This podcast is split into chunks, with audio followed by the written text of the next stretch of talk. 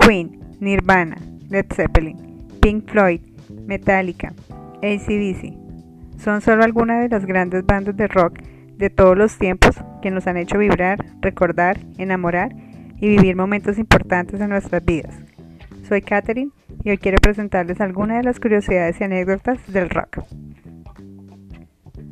El nombre de la banda Led Zeppelin surgió a raíz de un mal chiste de Craig Moon, baterista de la banda The Who, que dijo que la banda fracasaría como un Zeppelin de plomo.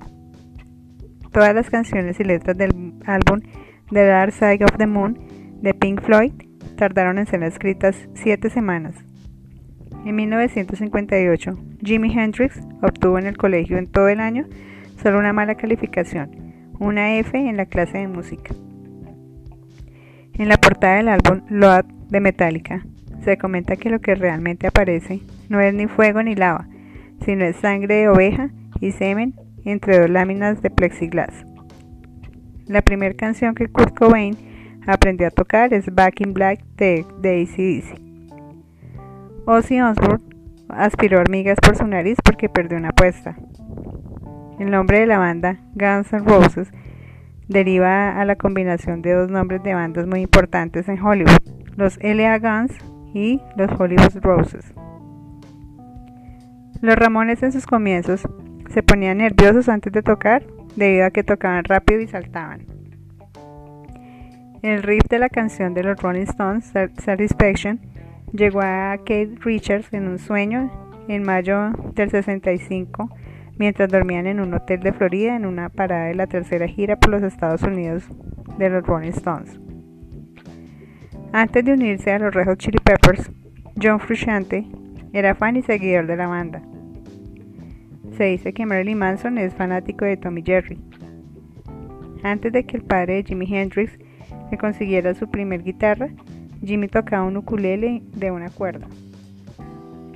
Steve Taylor, vocalista de Aerosmith, puede meter su puño entero en su boca. Angus Young copió el paso de pato que se utiliza en sus actuaciones a Chuck Berry. En los años 80, Axel Rose llegaba por primera vez a New York con 20 dólares en la mano y su primera noche durmió en la congelada calle junto a un vago quien le dijo, Do you know where you are? You are in the jungle, baby. You're gonna die. Que en español quiere decir, ¿Sabes dónde estás? Estás en la jungla, amigo. Tú vas a morir. Freddie Mercury murió un día después de que declaró que tenía SIDA, muriendo debido a dicha enfermedad. Una de las fans de los Red Hot Chili Peppers literalmente se tomó el sudor de Flea, luego de ser la afortunada en atrapar las truzas que él, de él cuando se las aventó a las fans al finalizar el concierto. Ozzy Osbourne se comió la cabeza de un murciélago pensando que era de goma. En España y Australia hay una calle llamada ACDC en honor a la banda.